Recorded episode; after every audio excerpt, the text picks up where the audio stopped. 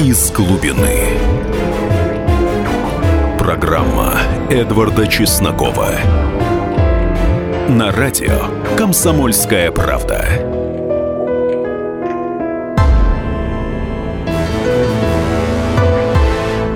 Здравствуйте, люди! В эти дни вышла книга британца Ричарда Ширифа под названием «Война с Россией 2017». И этот занимательный опус в модном нынче жанре псевдодокументалистики можно было бы задвинуть на одну полку с произведениями, ну, например, Тома Клэнси, если бы не одно «но». Автор опуса – сэр Ричард Ширев. До недавнего времени был заместителем верховным главнокомандующим объединенными вооруженными силами НАТО в Европе. То есть человек вполне мог начать войну. Ну, именно об этом мы сейчас поговорим с нашим гостем. Публицистом Егором Просвирниным мы поговорим о том, какие же планы вынашивает НАТО в отношении России и надо ли нам, как полагает уважаемый Егор, нанести превентивный удар. Ну, Егор, здравствуйте. А, здравствуйте. А, ну, во-первых, что касается планов НАТО, то само НАТО было создано исключительно как объединение для противостояния Советскому Союзу в 1949 году. А, Причем, что особенно забавно, в 1954 году Советский Союз подал официальное прошение о вступлении в НАТО. Ему, естественно, отказали, после чего уже в 1955 была, организу... была образована Организация стран Варшавского договора как э, советский противовес НАТО. Что, э, поэтому как бы никакого другого смысла жизни у НАТО, кроме как Э, войны с Советским Союзом а, никогда, в принципе, не было. То есть после распада СССР НАТО пыталась найти некий новый смысл там, в виде борьбы с терроризмом, а, гуманитарных миссий и так далее. Но, например, а, вторжение НАТО в Афганистан, оно оказалось, э, оказалось, что союзные американцам войска там э, ведут себя, ну, скажем так, очень неэффективно. То есть оказалось, что НАТО вот для каких-то дистанционных войн, для войн в Афганистане, войн в Ливии не подходит, и гораздо проще американцам их вести самостоятельно со старыми верными союзниками. А, поэтому сейчас э, конфликт на Украине это, конечно, просто буквально большой праздник для э, всех э, натовских чиновников и стратегов, потому что вот наконец-то старый смысл жизни Альянса, так сказать, появился вновь. Что касается вышедшей книги, я хотел бы заметить, что сейчас среди старших офицеров американского флота имеет большое хождение бестселлер книга «Призрачный флот», которая рассказывает о войне Китая Э, США. А То кто автор? Я, к сожалению, не помню автора. Она называется Ghost Fleet. Там э, группа авторов, э, которые являются экспертами по военно-морской тематике. То есть они не романисты, не билетаристы, это именно военные эксперты. И эта книга, она, собственно, не сколько художественная, сколько тоже в деталях описывает конфликт Китая и США. И сейчас эту книгу очень широко обсуждают, очень много читают в высшем командовании США. То есть про это даже выходят статьи с ее анализом. То есть поэтому тот факт, что кто-то написал книгу про одну, про войну одной державы с другой. И эта книга широко обсуждается высшими офицерами. Это, в общем, факт на самом деле нормальный. Это, так сказать, жизнь. Mm-hmm. Поэтому я бы не делал такого некого а, большого зловещего скандала из а, выхода книги про войну с Россией. То есть такие книги пишутся регулярно, такие книги регулярно обсуждаются. Во времена Холодной войны, например, регулярно обсуждал, обсуждалась, соответственно, война с Советским Союзом и так, называемый, и так называемый Фульский, Фульский коридор, через который это такое место в Германии, наиболее удобно для прорыва советских танковых армат. И вот читал, что вот через это, именно через это место э, начнется Третья мировая, именно через него э, ринутся советские танки. И написано тоже огромное количество книг про то, как все это будут оборонять, про то, как будут наступать, контрнаступать. Причем в планировании операции НАТО в случае прорыва по Фульскому коридору участвовали в том числе бывшие нацистские генералы с опытом боев под Сталинградом, которые предлагали использовать свою уникальную тактику образования котлов и удара по наступающим советским клиням. То есть это такая очень интересная тема. Надо понимать, что дискуссия у них не, затек, э, не затихала никогда. Это нормально. Надо понимать, что НАТО – это э, в первую очередь огромная бюрократическая организация а, с огромным количеством постов, э, а, всевозможных там синекур и так далее. Люди, которые в этой организации сидят, им как-то надо оправдывать, а, на что тратится ну, здоровый бюджет. Да? Ну, смотрите, Егор Просвирнин, публицист у нас в гостях. И вот наши-то либералы все время говорят, что Запад это наш лучший друг, что США и НАТО ничего плохого нам не хотят. Вот какие-то конкретные документы, позиции, высказывания в поддержку этой или противоположной точки зрения вы можете привести? Ну, я бы, во-первых, сказал, что само э, описание отношений между государствами на уровне друг-враг это неправильно. Мне очень нравится фраза, что у британской э, империи нет постоянных друзей или постоянных врагов, у британской империи есть лишь постоянные интересы. Это Дизраэли, по-моему, сказал. По-моему, да.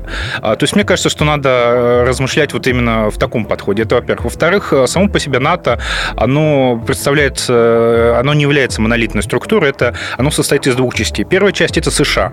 А, США тратят 4,5% своего ВВП на оборону, а, гигантские деньги реально воюют и обладают на данный момент лучшими вооруженными силами в мире. И есть европейские страны, которые вместо 2% ВВП, которых от них ожидают э, трат на оборону, тратят а, по полтора процента по проценту. То есть какая, разница, 1% или 2% ВВП тратить на оборону? Но в случае развитой экономики это разница в десятки миллиардов долларов. Естественно, что а, политик имеет больше э, шансов прийти к власти, если он пообещает десятки миллиардов э, влить в социалку, в образование и так далее, чем тратить их на какие-то бесполезные военные игрушки. Поэтому а, с момента распада СССР в Европе постоянно сокращаются оборонные бюджеты, постоянно сокращается боеготовность, и в результате а, в Штатах сейчас идет дискуссия, которую как раз а, очень актуализировал Дональд Трамп, о том, что а, США, по сути, тащат на своем горбу европейских иждивенцев, что европейцы пользуются бесплатно американской защитой, сами в защиту ничего не вкладывают, и при этом еще учат американцев жизни, там, рассказывают там какой-то пацифизм, про то, как вы там смеете бомбить и так далее. Да? То есть, реально, э, то, то есть это вот один из э, пунктов предвыборной программы Трампа, что надо поставить вопрос о том, чтобы Европа платила США э, за защиту. защиту. Или, соответственно, начинала сама серьезно заниматься своими вооруженными силами. Но об этом вообще и Обама говорит, о том, что каждая страна НАТО должна тратить не менее 2% бюджета на военные нужды. Ему даже кличку придумали наши э, смешливые пользователи интернета Барак 2%. Но я напоминаю, что у нас в гостях публицист Егор Просвирлин. Обсуждаем мы возможную войну России и НАТО. И оставайтесь с нами, потому что в следующем блоке блоке Егор Просвирнин расскажет, нужно ли нам наносить превентивный удар.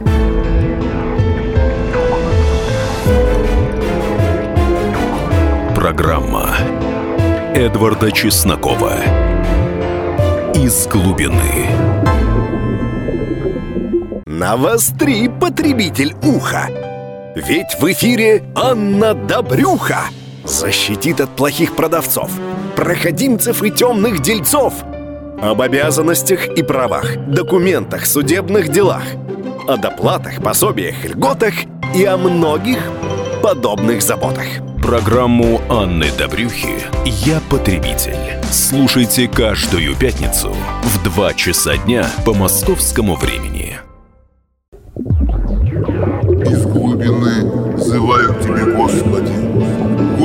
Господи, услышь голос мой. Из глубины. Программа Эдварда Чеснокова. На радио «Комсомольская правда».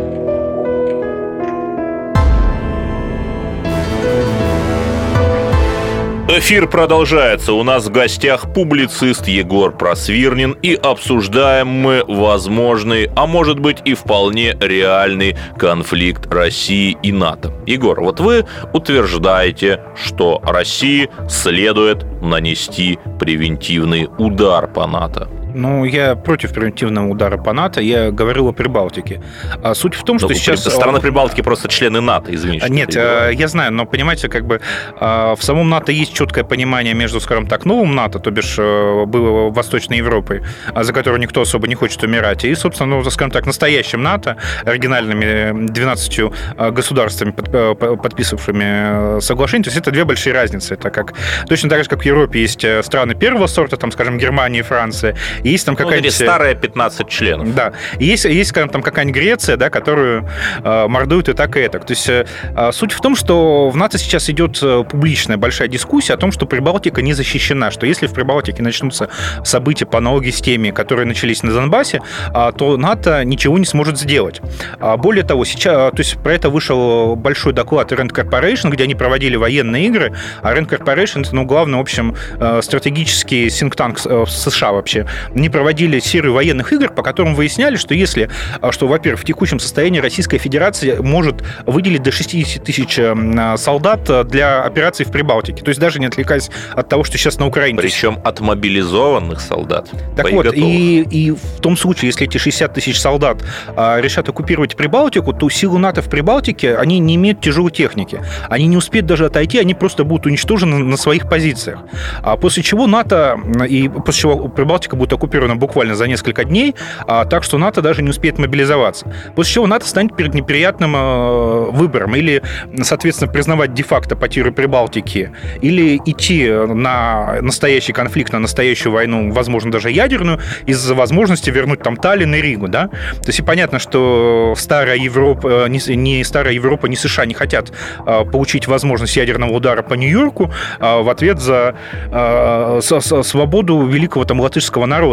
То есть, на самом деле, у них сейчас идет огромная, огромная большая дискуссия о том, что делать. Они а, собрали уже силы быстрого реагирования в 4000 человек, которые а, в случае начала волнений... а, То, то есть, вот для нас это все сейчас звучит немножко дико. То есть, в России про Прибалтику вообще забыли, про то, что там русские есть, тоже как-то забыли. То есть, это там в середине э, нулевых годов были популярны рассказы там, про перенос бронзового солдата. Это в 2007, по-моему, году было. Да, прибалтийский фашизм и так далее. Сейчас на фоне Украины про все это забыли.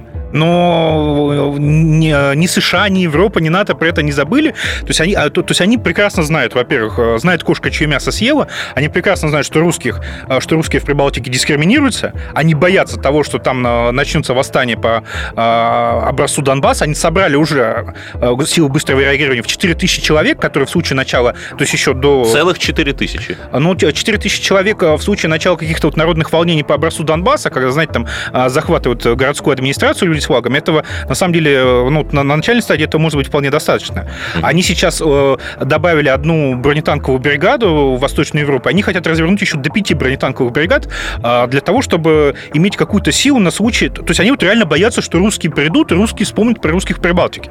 Но, кстати... То, то- вот- то- то есть я- да, я, я да. замечу, то есть не какие-то фрики, это Rand Corporation. Проводит э, за страшные деньги э, продолжительные военные игры, там они там чуть ли там несколько месяцев шли. Приглашает а, высшее американское офицерство, которое их анализирует. А, Вся специализированная американская военная пресса про эти игры, про эти доклады пишет, обсуждают, а, вносят поправки в Конгресс. То есть там идет огромная работа, про которую у нас вот э, просто... То, то- то- то есть у нас, да, у, у нас э, в общественном сознании даже не включается то, что, то, что а что, Прибалтику можно? То есть вот, ну, вот американцы считают, что можно.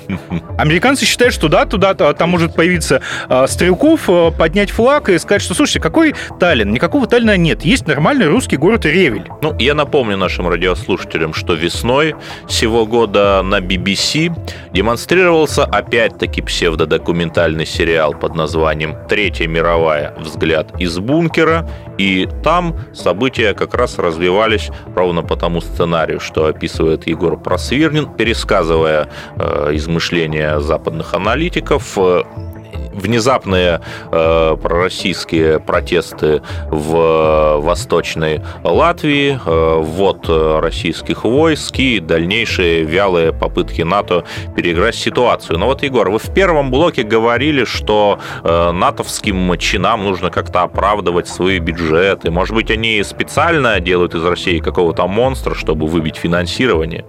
А, Но мне кажется, что они думают о нас намного лучше, чем мы есть на самом деле.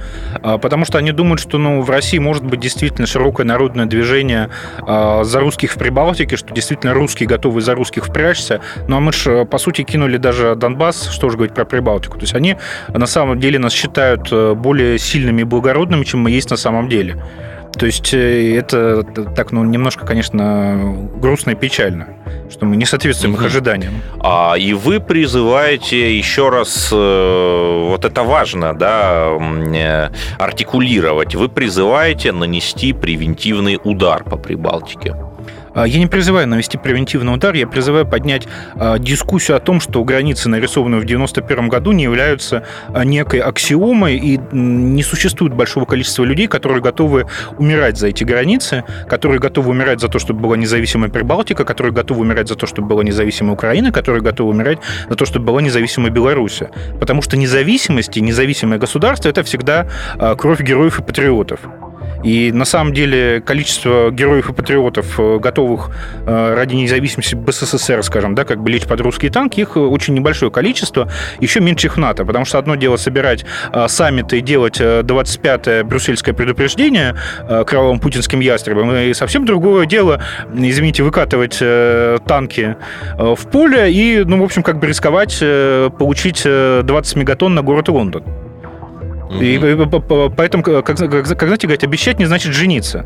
Одно дело, что мы на пороге конфликта с Россией, дайте деньги, а другое дело, ну, как бы всерьез объявлять мобилизацию, готовиться к конфликту. Ну, смотрите, Егор, э, в, этой, в этих э, умственных построениях э, краеугольный камень в том, что все-таки это не мы вводим войска, а это в Латвии и других прибалтийских республиках, ну, в большей мере в Латвии и Эстонии, потому что в Литве-то там доля русских значительно меньше, что там начинаются массовые протестные военные акции по образцу тех, что э, начались на юго-востоке Украины в феврале 2014 года. И дальше уже так или иначе появляются вежливые люди, которые приносят из военторга э, новейшее вооружение и так далее. Вот этот сценарий, он все-таки насколько реален?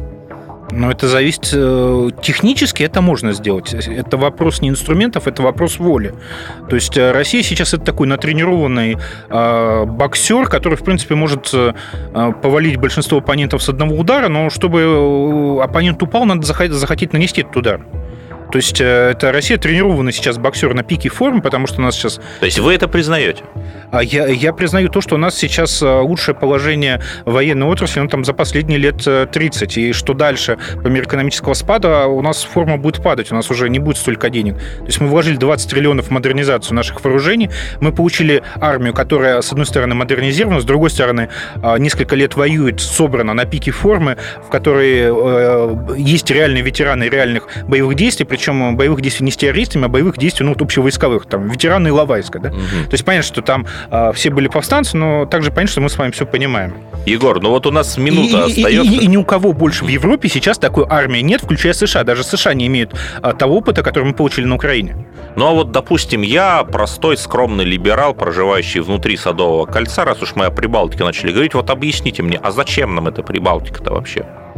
Ну, простите, Прибалтика это, а, а, это важнейшее стратегическое место. У нас сейчас а, от границ НАТО до Санкт-Петербурга сколько там, 200 километров. На электричке может доехать. На, на, на электричке может доехать. Если говорить об авиации, то можно буквально это долететь, то есть это даже не, не успеет подняться. То есть, э, простите, но еще Петр Первый все это понимал. И то, что у нас э, скромные либералы Садового кольца не понимают, ну давайте их выселим куда-нибудь в Сибирь, пускай они поживут в избушке, подбиваются от медведей, подумают о науке, понимаете, геополитики, ге- геостратегии, геоэкономики. Потому что в том числе Прибалтика – это транспортный коридор, которым мы пользуемся до сих пор, несмотря на все выкрутасы Прибалтов. А, и, и, и понимаете, когда человек, в принципе, спрашивает, а почему русские должны помогать другим русским, то есть, ну, то этот человек либо дебил, либо многонационал. Угу. Но вы сейчас начинаете говорить э, теми сетевыми мемами, которые очень любит аудитория журнала «Спутники погром». У нас все-таки немножко другая аудитория. И я напоминаю, что у нас в гостях публицист Егор Просвирнин. Обсуждаем мы возможность и перспективы прямого военного конфликта России и НАТО. И главное, чем все это может закончиться. Оставайтесь с нами, потому что дальше будет еще интересней.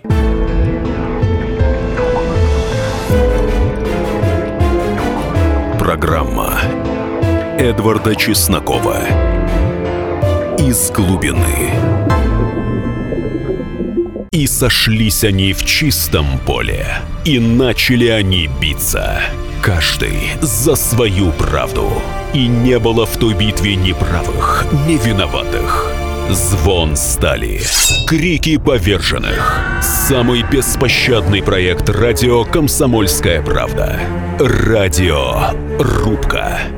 Столкновение взглядов, убеждений и принципов. У гостей в студии всегда полярные мнения. Слушатели участвуют и голосуют. Нам есть о чем поспорить. Остро, жестко, жестоко.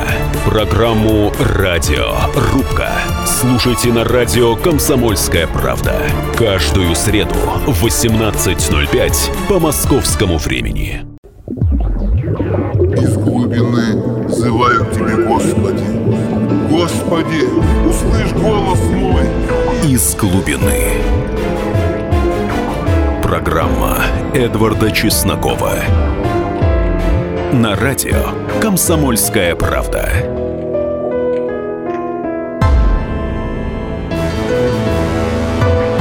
Эфир продолжается. У нас в гостях публицист Егор Просвирлин и обсуждаем мы возможность потенциальной войны между Россией и НАТО. Тем не менее, зло наползает на нас не только с западного театра возможных военных действий, но и с юга, где активизируются террористы из всевозможных запрещенных государств.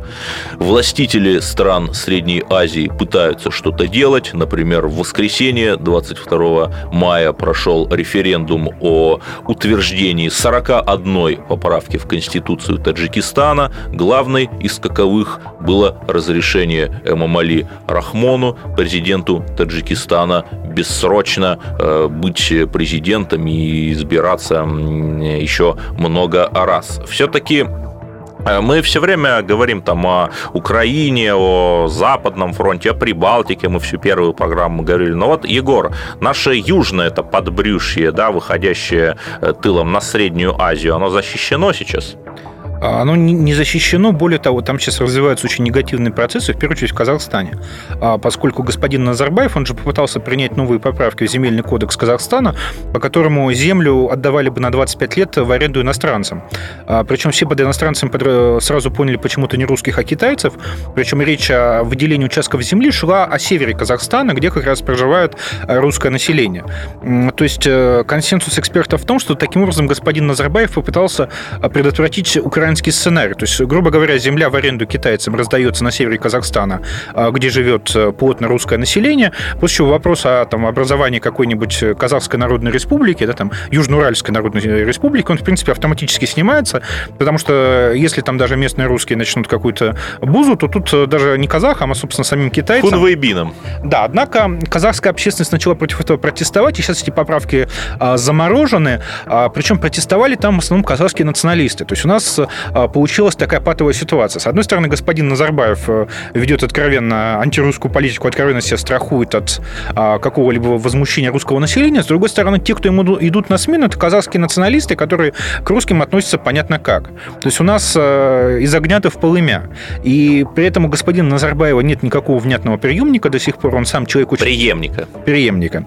Он сам человек очень старый, в принципе, может э, в любой день уйти в другой мир. И после этого понятно, что дальше там придут к власти казахские националисты. И что делать в этом случае? Ну, сейчас, э, насколько я знаю, никаких внятных а, вообще планов и никаких вообще а, хотя бы какой-то общественной дискуссии в России, что будет после Назарбаева, не идет. То есть, ну, просто, то есть, это, э, то, есть достаточно посмотреть на, на карту, какая у нас гигантская граница а, с Казахстаном. Незащищенная. Достаточно почитать о том, как китайцы начинают внедряться в Казахстан, как они его начинают де-факто скупать, да.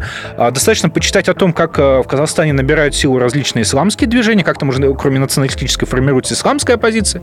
И достаточно спросить, друзья, ну вот а у нас вот столько геополитиков, там, философов, стратегов, а простите, а вот есть хотя бы какой-то примерный план действий на случай, если Назарбаев э, завтра помрет? Ну, Егора Просвирлина-то есть? Ну, мой план действий очень простой. Разделить Казахстан с Китаем. Угу. Север нам, юг им. Вот даже так. А казахский народ? А что казахский народ? Казахский народ а, на самом деле достаточно мирно с нами уживается. И более того, для казах... казахскому народу надо объяснить, что а, перейти под покровительство России это вообще для них единственный шанс сохранить себя.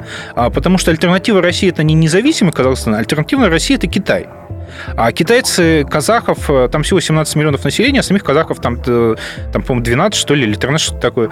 А, то есть это, это для Китайцы их ассимилируют. Ну, то, то есть китайцам достаточно один город туда перевести свой китайский, да, там, и все. И, ни, никакой казахской нации не будет, потому что так как казахи азиаты, русские европейцы, то э, мы как бы плохо смешиваемся и сохраняем свою самобытность. Но так как китайцы азиаты, казахи азиаты, то там э, смешение, ассимиляция пойдет страшными темпами. Я напомню, что китайцы даже уйгуров, мусульман, умудрились у себя переварить. Э, то есть там э, в Синьцзяне, уйгурском автономном округе, там же с каждым годом э, падает доля уйгуров, и постепенно их там просто не станет.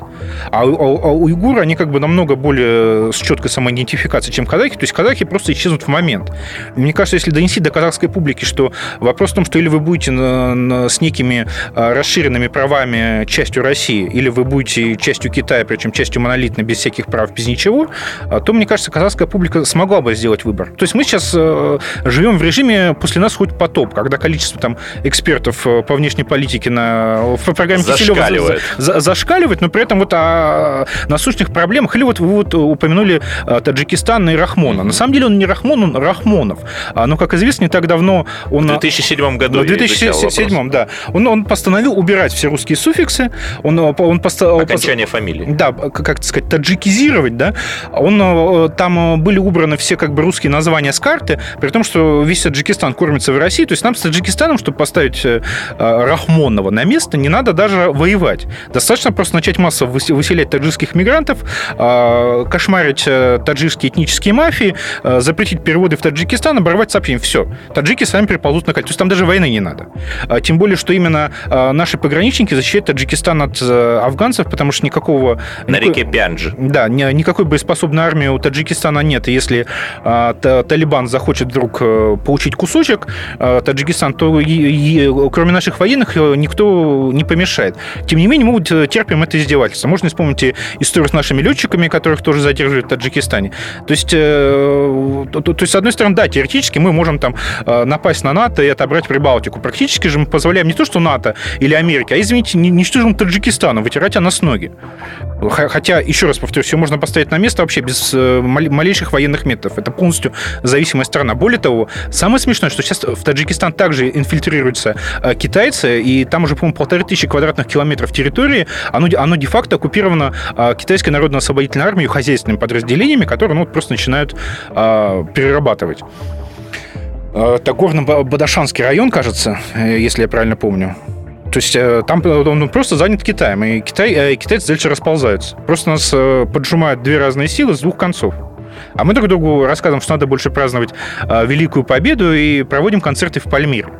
Хотя где, где Пальмира и где, э, простите, Таджикистан? Ну, смотрите, Егор, вот э, все-таки возвращаясь э, к теме Казахстана, крымский сценарий стал э, в 2014 году стал возможен в том числе потому, что э, в условиях коллапса центральной власти на Украине, в условиях э, абсолютного кризиса, в условиях делегитимизации э, мы, по сути, получили возможность вот этим хаосом воспользоваться в своих интересах. А если бы там Янукович, например, гипотетически смог бы задавить Майдан, ничего такого у нас бы, разумеется, не было, потому что во главе государства был бы э, легитимный лидер. Вот не кажется ли вам, что в случае с Казахстаном есть как раз тоже вероятность дотерпеть до неких больших событий, после которых может произойти примерно то же, что произошло на Украине в 2014 году? Но мы не воспользовались кризисом на Украине. А, во-первых, мы зачем-то признали Порошенко легитимным президентом. А, то есть после побега, побега Януковича в Россию надо было объявлять, что вот единственный законный президент. Вокруг него собирается армия освобождения Украины. Ну, там 1050-60 добровольцев э, с техникой, со всем прочим, которые восстанавливают законную власть, расчищая Украину от, значит, террористических каких-то банд. Ну, это просто стандарт всегда в таких делах. Мы вместо этого зачем-то признали новую власть, а, которая взамен не признала наш Крым, и начали вот этот вот Минский процесс. То есть я замечу, что все наши приобретения на Украине, они до сих пор документально никак не оформлены. Их, их, их не признал никто. Поэтому, э, поэтому э, с точки зрения того, чтобы мы, если бы мы просто напали на Украину с танками на Киев, то э, с точки зрения международного права и реакции международной общественности это было более-менее ну, то же Егор, самое. все-таки возвращаясь к моему вопросу, если бы сослагательное наклонение, вот Казахстан, может быть, нам имеет э, смысл подождать, а может быть даже довести ситуацию там э, до того состояния, чтобы крымский сценарий был возможен. Ну, У нас остается минута. Ну, естественно. Более того, чтобы крымский сценарий стал возможным, там надо начинать раздавать среди местных русских так называемые карты русских, по аналогии с тем, как поляки на Украине раздают э, карты поляков, а, чтобы иметь некий легальный повод. Может быть, начать раздавать э, местным русским гражданство, а, вкачивать деньги в местные... Как в Абхазии, кстати. А, да, вкачивать э, деньги в местные русские организации, то есть, что называется, качать тему. Но этим, опять же, никто не занимается. То есть мы сейчас просто сидим и ждем а, непонятно чего, никак не готовясь. То есть мы как мужик, который ходит, ой, слушайте, зима-то скоро близко. Но не, я дрова рубить не с таким буду. вологодским я... говорком еще. Я, да? я дрова рубить не буду, да, я, я, я избу утеплять не буду, но зима-то близко, зима-то близко. Но, но я делать ничего не буду. Полежу вот на травке, оно, а вось оно как-нибудь само. То есть это, это, это безумие. Нет, но я бы не сказал, что мы совсем ничего не делаем. Армия там модернизируется, вы это сами признаете. Ну да, чтобы Пальмиру отбивать. Как же мы без mm Пальмиры-то? Как говорил Федор Михайлович Достоевский, не может быть счастлив русский человек, пока Пальмира в руках террористов, да? Ну, у нас в гостях публицист Егор Просвирнин по циркулирующим в интернете слухам, имеющий отношение к порталу «Спутники Погром», любимому чтению русских националистов. И обсуждаем мы возможности войны России с НАТО и нашими другими геополитическими соседями. Оставайтесь с нами, потому что в следующем блоке будет самый сок.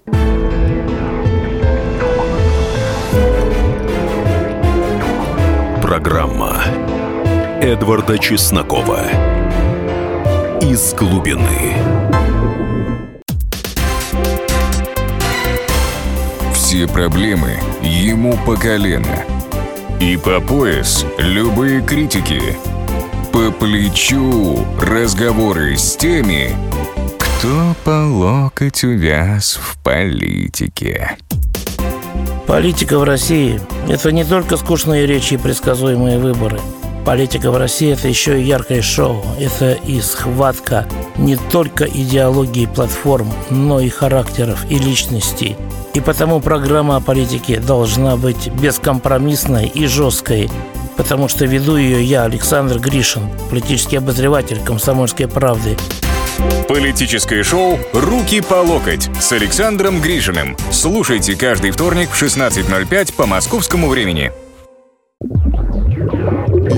Глубины взываю к Тебе, Господи. Господи, услышь голос мой. Из глубины. Программа Эдварда Чеснокова. На радио «Комсомольская правда».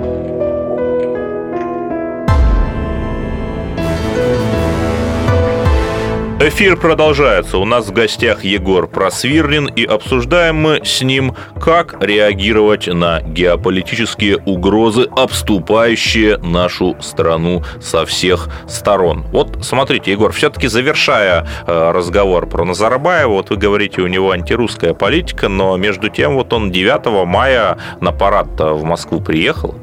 Знаете, мне это напоминает э, попытки оправдать Сталина тем, что он поднял тост за русский народ. Ну, приехал на парад, поднял тост, там, не знаю, там, с флагом побегал. Это не важно. Важно, что он реально делает. А реально, например, там э, существует практика переселения совсем диких казахов, так называемых уралманов, из э, соседних стран в места, где более-менее проживает русское население. То есть там проводится сознательная политика по разбавлению русского населения, потому что русские нигде не составляли большинство, чтобы они не могли поднять вопрос о своих правах. То есть русские, несмотря на то, что составляют, по-моему, до 20 с лишним процентов населения в Казахстане. Это только по официальной статистике, которая а, занижена. Да, на, на самом деле совершенно не представлены в высших э, эшелонах власти, не обладают э, никакой субъектностью. Да? А, то есть э, дико смешная история была, когда лидеры русских общин Казахстана дали интервью Медузе Илье Азару. Там так немножко, Это такое либеральное СМИ. Немножко покритиковали Назарбаева, вышел материал, а после чего там чуть ли не на следующий день выступили все с опровержениями, что это значит приезжал российский шпион, который заставил их... Ну, ну, то есть понятно, что к людям пришли из местного КГБ и на них надавили. То есть это, это выглядело реально очень уже, уже ужасающе. А поэтому говорит, то, что он приехал на парад. Слушайте, ну, я могу приехать на парад в Израиль, но я от этого, знаете, э, еврейским националистом не стану. Угу. То есть это не надо подменять символичные вещи и реально проводимую политику. И реально проводимую политику не потому, что русского вопроса в Казахстане больше не было никогда.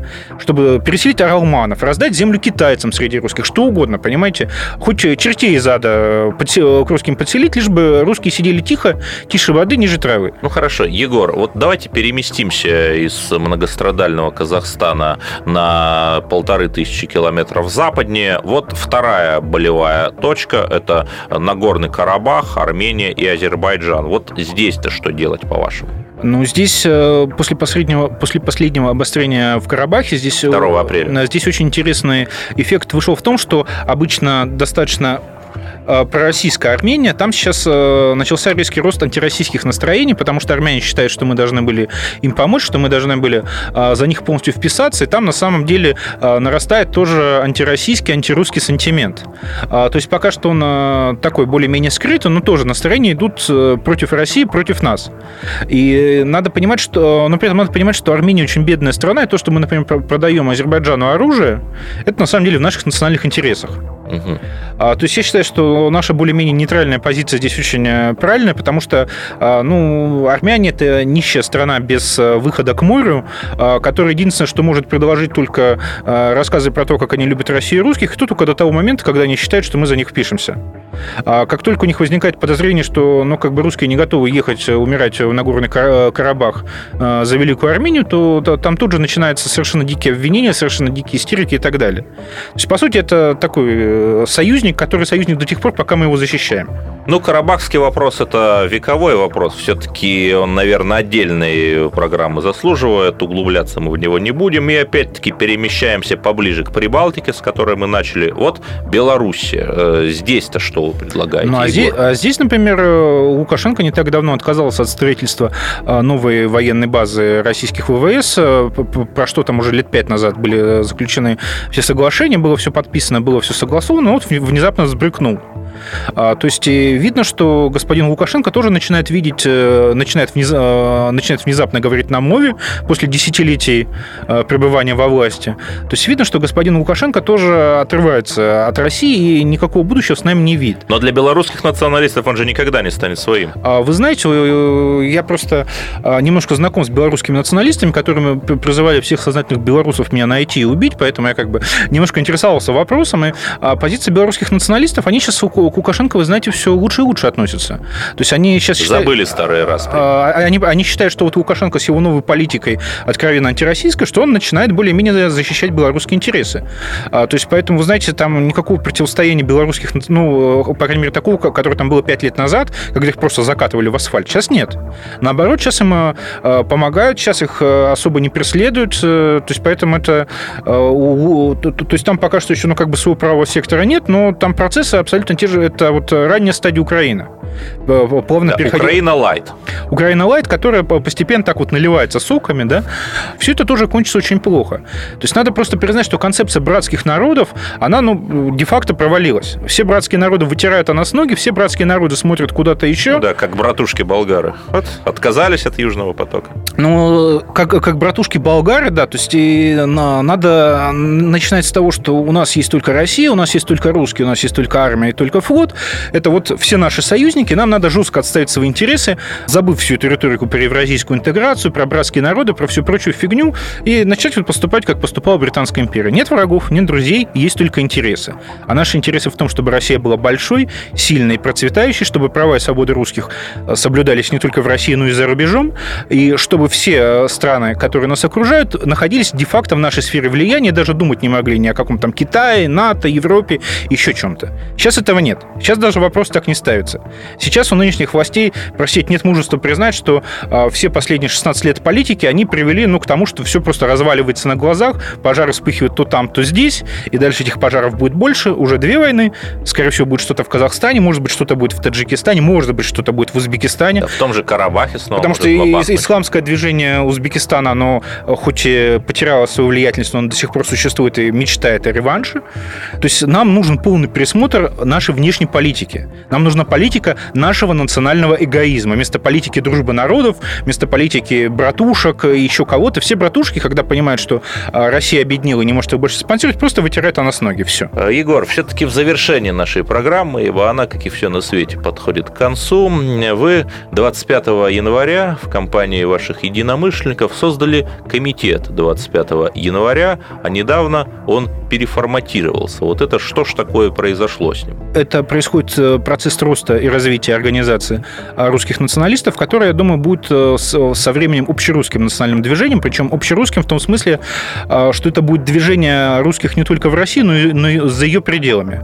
А Мы будем защищать русских, мы будем помогать русских не только в РФ, но и на Украине, но и на Донбассе, но и в Беларуси, но и в Казахстане, но и везде, где они есть и где у них есть какие-то проблемы. Потому что, мне кажется, пора ставить вопрос о том, что русский народ, он не заканчивается там, где заканчивается Россия, что русский народ продолжается далеко за границами Российской Федерации, и что Российская Федерация, конечно же, должна быть на службе русского народа, а не русский народ на службе РФ. То есть мне кажется, что вот э, Российская Федерация имеет только смысл как государство убежище для русских. Ну и вот вы у себя на Фейсбуке написали, что это движение под руководством Игоря Стрелкова. Вот не кажется ли вы, что вы тут повторяете ошибку некоторых прокремлевских пропагандистов, которые кричат там, что там э, Путин наш рулевой, а вы то же самое там Стрелков наш рулевой?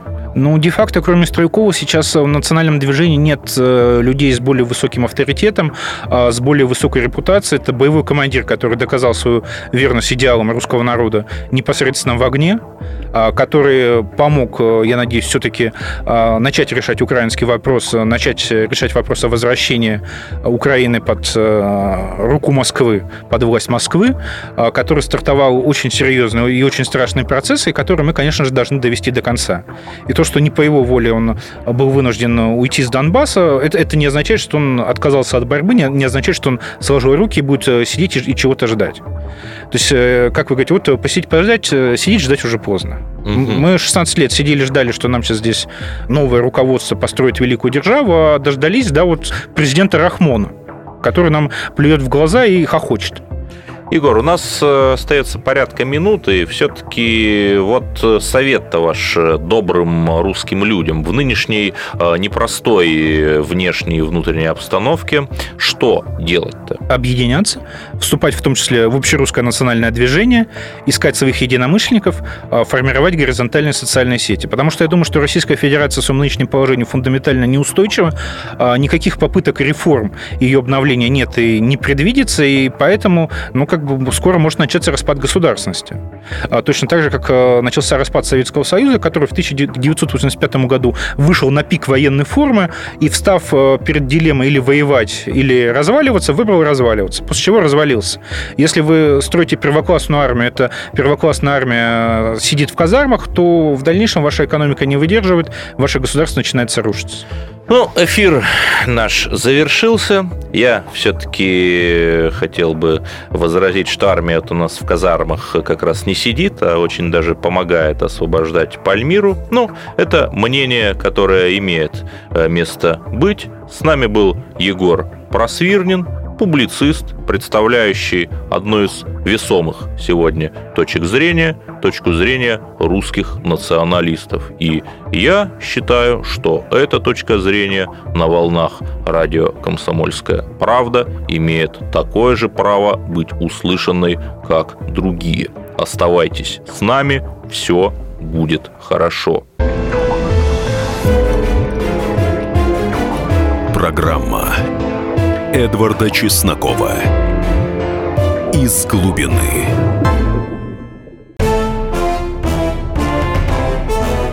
Товарищи солдаты и офицеры российской армии. Полковник Баронец разрешает обратиться. Звоните и задавайте накопившиеся вопросы. Угроза НАТО, жилье для военнослужащих и перевооружение России – Обо всем этом Виктор Баранец знает лучше других. Программу «Военный ревю» слушайте по будням с 5 вечера по московскому времени.